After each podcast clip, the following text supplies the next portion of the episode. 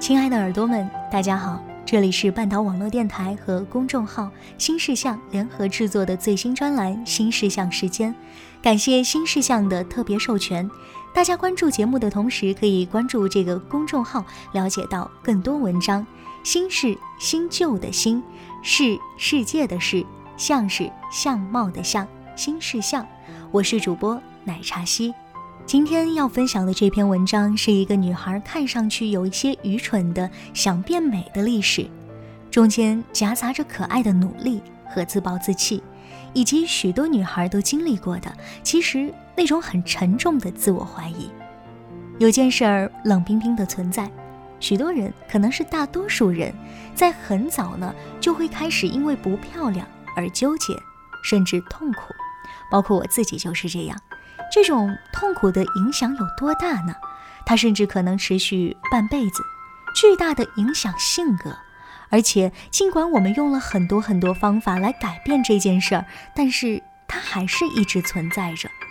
也就是说，不管长成什么样子，哪怕其实很漂亮，很多女孩都在我们所不知道的地方用了很漫长的岁月思考这个问题：我好看吗？我不好看吗？而且这个问题经年累月反复出现，过些日子又卷土重来，难以完全的抛开。关于漂不漂亮的纠结，也许是人永远无法休止的自我怀疑的一种。我们总在怀疑自己，怀疑好运气，怀疑美丽，怀疑幸福。而人在自我怀疑和对自我的恐惧催促之下，或做出很多看上去。有些好笑，以后想起来又有点哀伤的事情。今天这篇文章，它的作者是张春，文章的题目是《不会美丽》。很久很久以前，有一本叫《少男少女》的杂志，正是我们班最流行的一本杂志。里面有篇文章说，微笑的女孩最美丽。里面还有个故事，说一位不起眼的女孩如何用微笑。征服了所有人的心，成为很受欢迎的人。我看完以后大为振奋，努力练习出一种可以保持的笑容。现在想来，这本杂志可能还是不懂少女。拿我来说，其实还根本不懂动人绚丽的微笑究竟是什么意思，也不知道那种微笑是什么样子。在审美这条路上，我的认识不仅是零，甚至可以是负数。不管怎么样，通过探索，我终于练成一种露出上排牙齿的微笑，因为这样笑不吃力，脸不会抽筋，而且看起来也算是在笑。我以为这就是杂志里提倡的那种笑了，但我也不知道这样整天微微咧着嘴到底好不好看，又到底有没有起到效果。有一天，我妈妈手上。正忙着什么活计，我把自己的脸伸到他的面前，对着他，假装漫不经心地对着他，希望他注意到我已经成为一个可爱的少女。但是我的试验没有进行多久，他终于忍无可忍，抬起头来就发火了，对我说：“你在干嘛？你这是在干嘛呢？你看看这个样子，好看吗？”说完，他也呲开了嘴，露出上排的牙齿，含着怒气看着我。我看他呆住了。如果我精心练习出的微笑就是那个样子，那真是一点儿也不可爱，很怪异，甚至是滑稽可笑，又惹人厌烦的。我的脑中嗡嗡作响，强忍住一泡泪水，打消了使用微笑征服世界的念头，不再那样笑了。还是在这个年纪，没过多久，我又去外地读书了，手中有了可以支配的钱，开始自己买衣服了。现在真不忍心回想爸妈看到我的心情，全身黑色漆皮带链子的夹克和裤子，极度紧身的牛仔裤，完全拖到地上的收身长大衣，必须搭配十二公分高的高跟鞋，自己才能不踩到。荧光绿、荧光红的裤子，还经常佩戴着一副骷髅骨架的项链，一个红光满面的、胖乎乎的城乡结合部少女，穿成那个样子，怎么可能会酷呢？想到那些打扮，我的手现在不由得离开键盘，深深捂住自己的脸。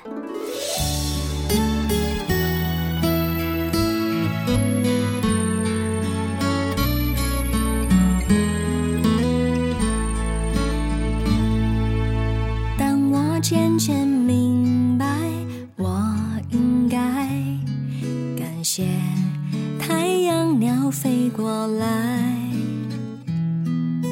摇晃的指尖，并不是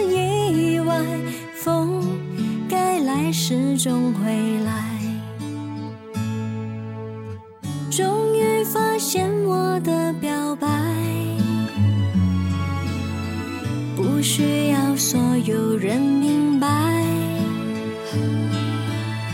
终于在遇到你时相信了爱，相信了你的存在。童话树下有一个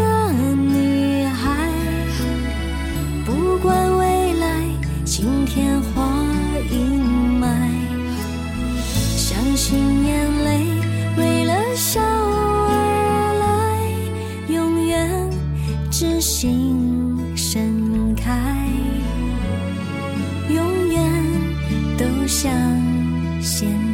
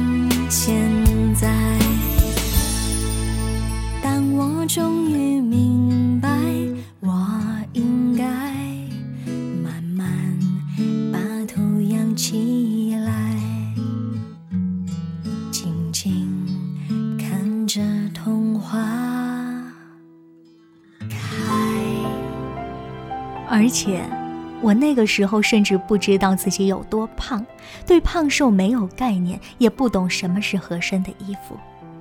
那些衣服、裤子经常是卡裆的，而漆皮上衣是会裂成一块一块的，毛衣是缩水起球打结的。还到美发店把眉毛修成极细极挑的高挑眉，照镜子总觉得自己神情惊讶，又说不出问题在哪里。毕竟一切都是照着流行来的，又毕竟我可是学美术的，硬着头皮硬是接受了自己已经打扮的入情入理入时的感觉，丑丑的晃来晃去。现在想想。我如果是我妈，彼时一定闹心的快死了。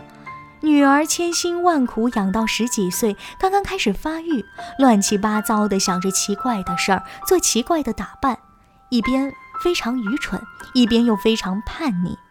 也知道讲是不会听的，可是眼睁睁的看着女儿做蠢事儿，甚至去讨好那些更为愚蠢的男孩，又是多么难以忍耐。散开头发，坐在别人的摩托车上兜风，就以为自己是电影《心动》里的梁咏琪，编两个麻花辫，罔顾手臂粗的像腿的事实，穿上泡泡袖的裙子，就以为自己是上海滩里的冯程程。穿白上衣、黑长裙，就觉得自己是简爱；连肉蒲团里的妓女也想学一学，凹造型，看自己的屁股能翘多高。现在一看到朋友们生了女儿，各种亲昵可爱，就会立刻联想，等到她到了青春期，我的朋友们将要面临怎样的闹心啊！简直是悲从中来。我的父母真是太可怜了。其他城乡结合部少女的父母也太可怜了，我真替他们感到难过。远远夜空，闪闪的星，照着我的梦。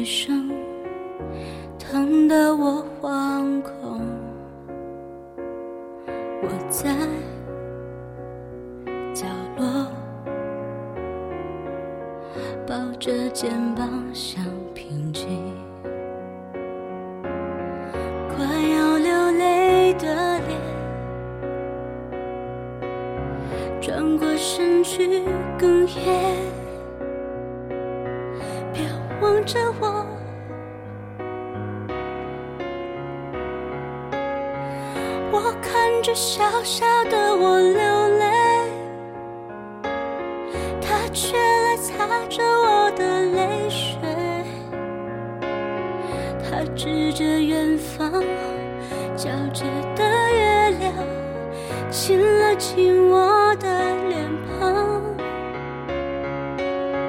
我靠着小小的我熟睡，他轻轻唱出我的泪水，唱走了委屈，拾回了勇气，他跳进我心，着脸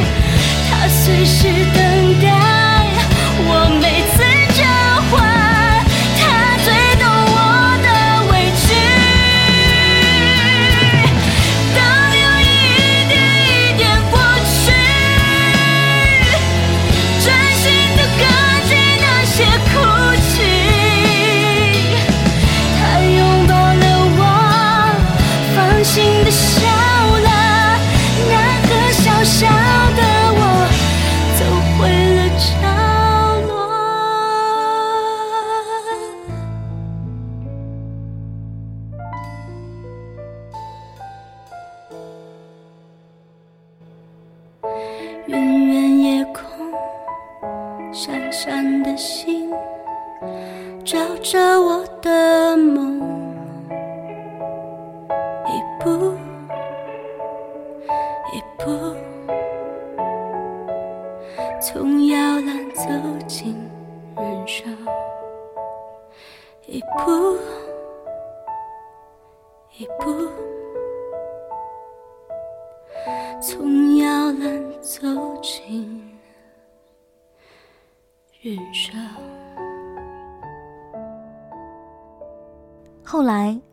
长大了一些，终于了解了一点和异性相处的秘密。首先，他们喜欢快乐的女孩。我发现，如果他们说点笑话，我就乐不可支的话，他们就会更喜欢和我说话。我知道怎么把他们勾到手了，虽然我都不明白勾到手是什么意思，但有许多男孩都爱和我玩。用现在的话说，我可能成了一个绿茶婊。甚至我曾做梦，梦见谣传一个大人物要和我搞外遇，我面红耳赤，连连摆手。不会的，不会的，怎么可能呢？人家怎么会看得上我？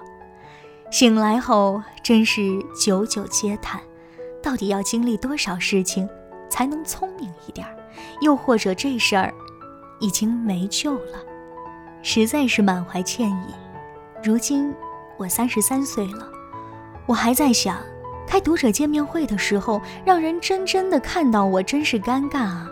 长成这个样子，多不好意思。当然，后来我对异性智力和肉体上的尊敬，都随着阅历的增长衰减了不少。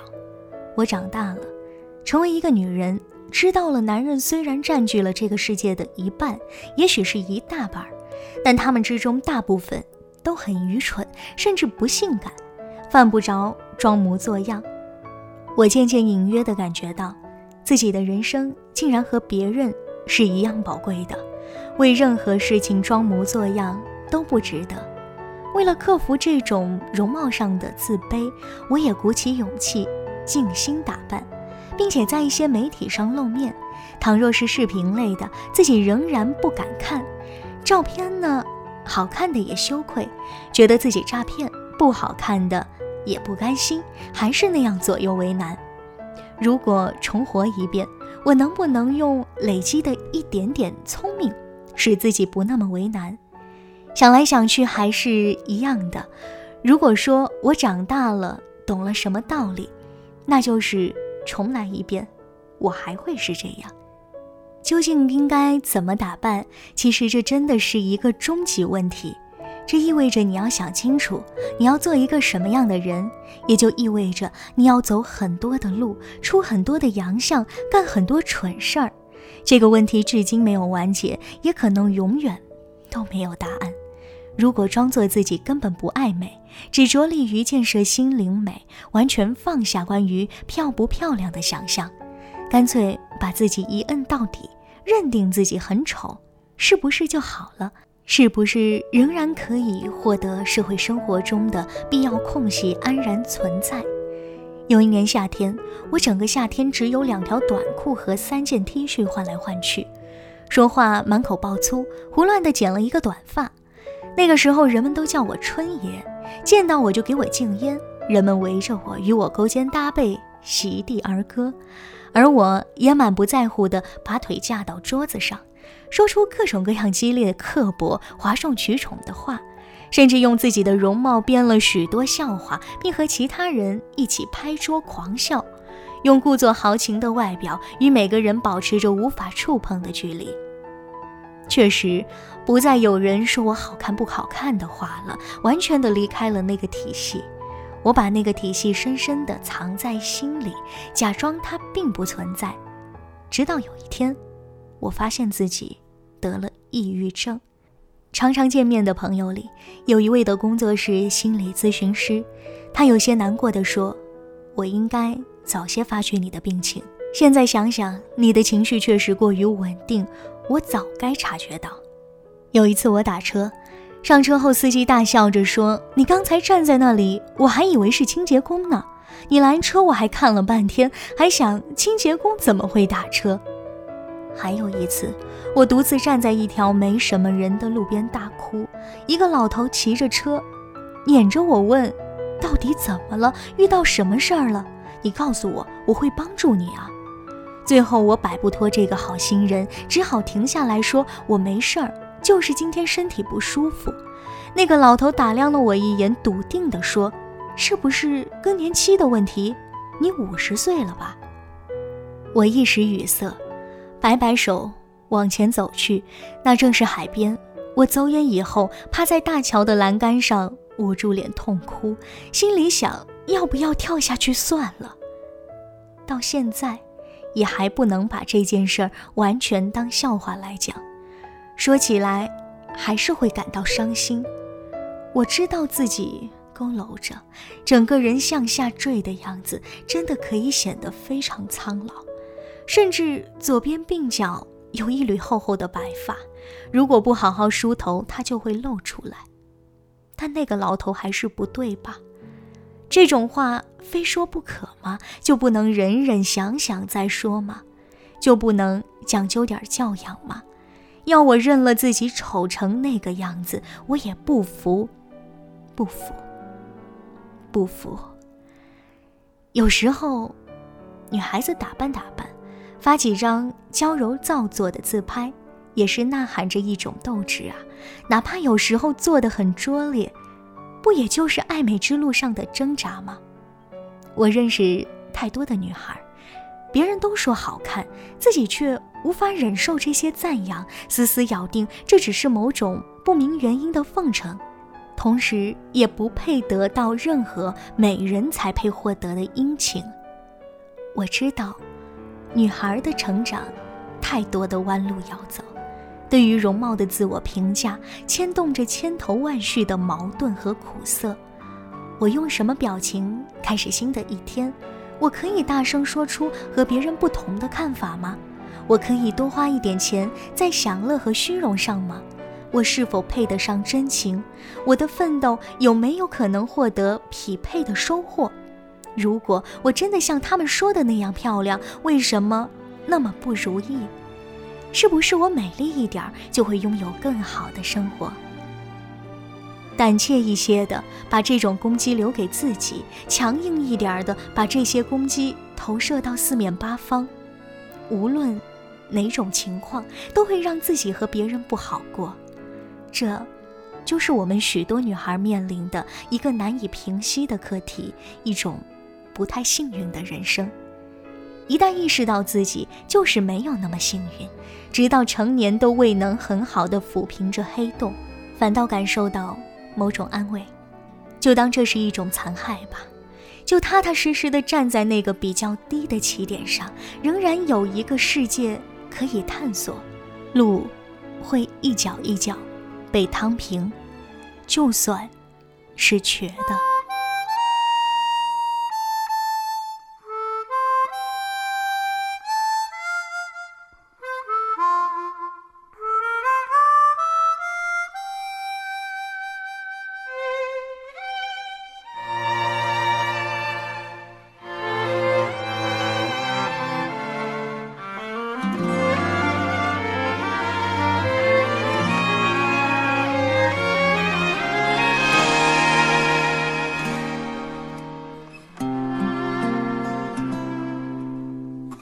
灰色的天隔着玻璃窗下雨我一动也不动站在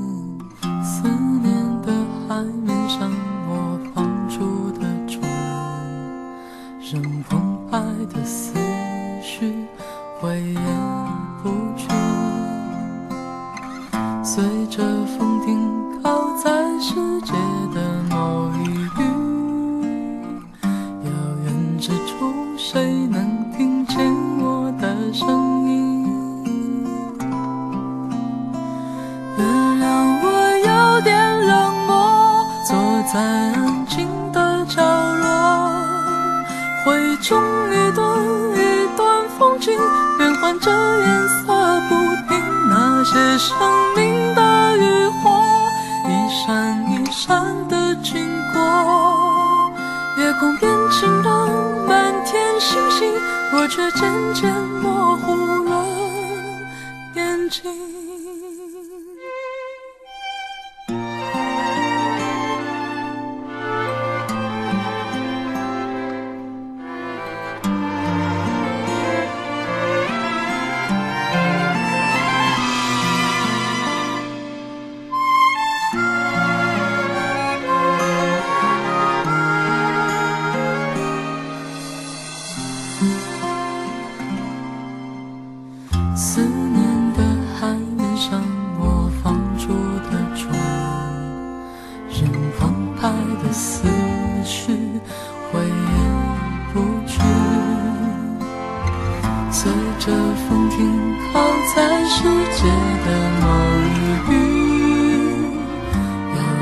远之处，谁能听见我的声音？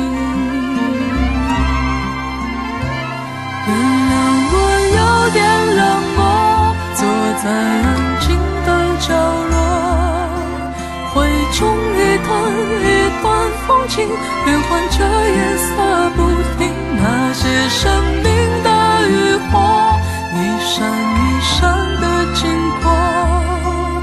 夜空变晴朗，满天星星，我却渐渐模糊了眼睛。有谁在经过？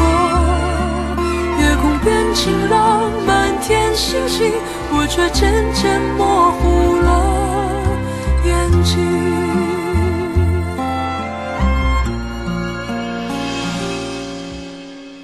灰色的天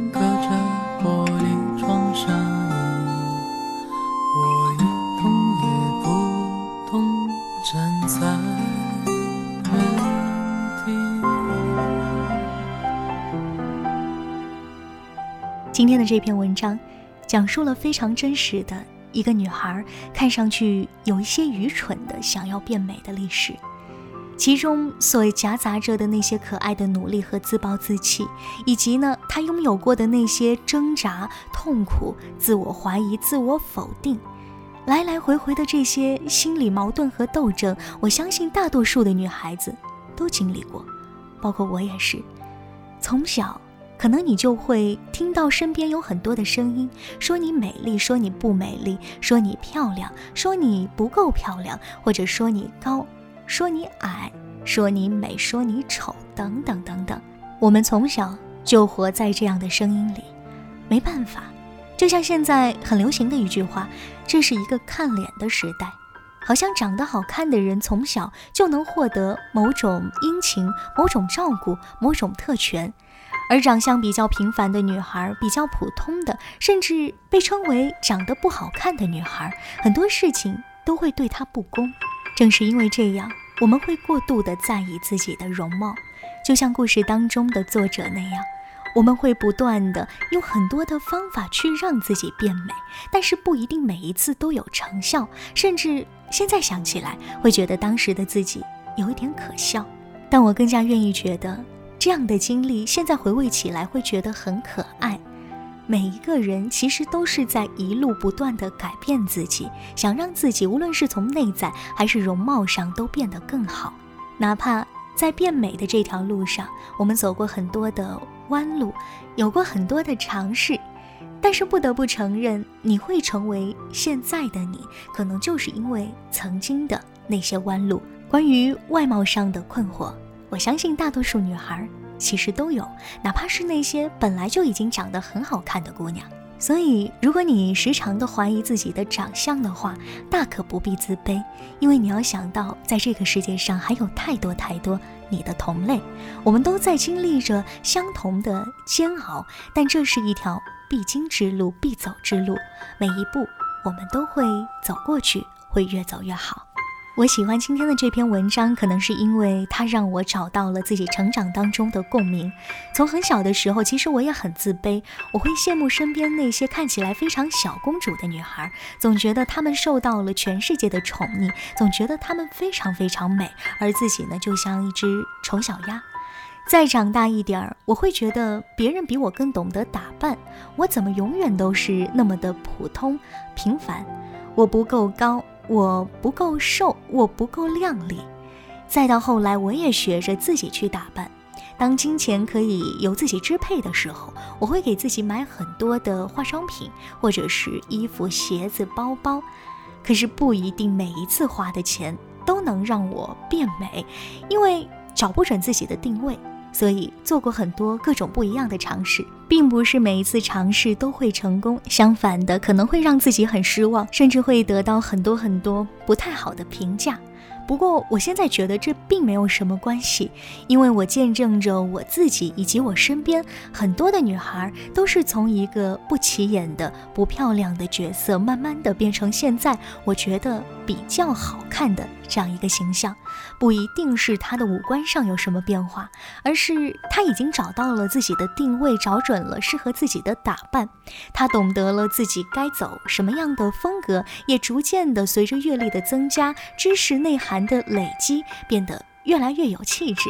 现在再看看过去的照片，我真的能够很自信，也很坦然的对自己说一句：“嘿，你真的变美了。”此刻听节目听到这儿的你，有什么感想感受吗？有没有想到自己的曾经经历过的，或者现在正在经历的一些经历和心里的想法呢？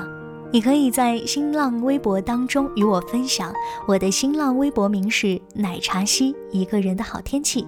你可以把你想说的话告诉我。今天这篇文章不漂亮女孩史，希望你会喜欢。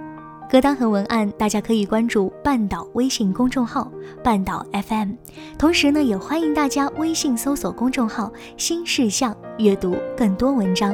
新旧的新，世界的事，相貌的相。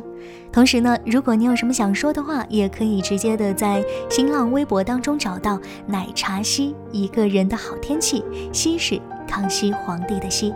节目最后一首歌，我特意找到了郑秀文的《终身美丽》。很多时候有自卑、迷茫的情绪的时候，我都会听这首歌，因为它能给我鼓舞。希望它也能鼓舞到你，让我们都变成更美的、更好的自己。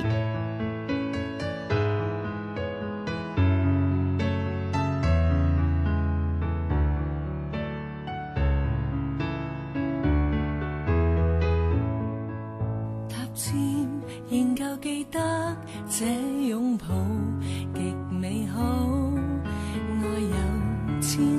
重重过无涯的铁路，你那手指再笨拙再粗，肌肤也被你修补。从前那一位，永未能做到，是你去唤醒我，努力做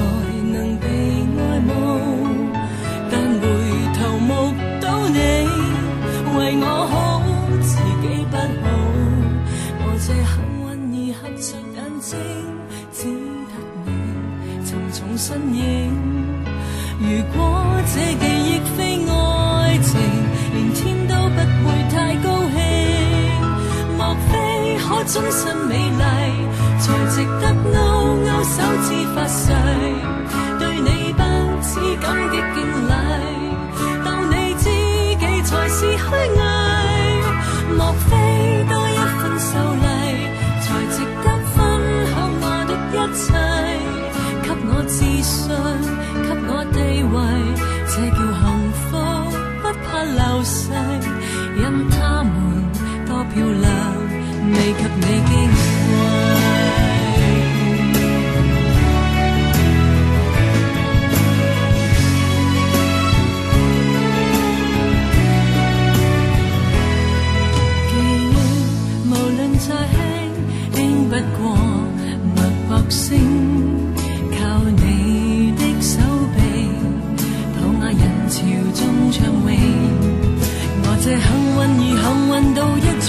找得到你来为我打气。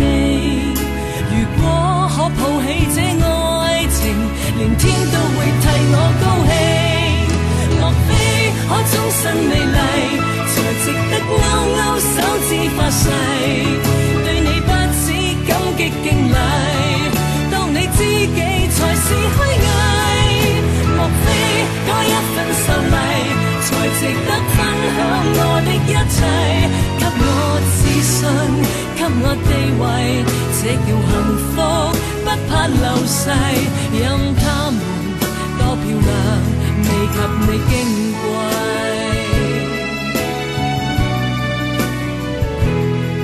因有自信，所以美丽，使我自卑都放低。在半空之中亲你，不管生死。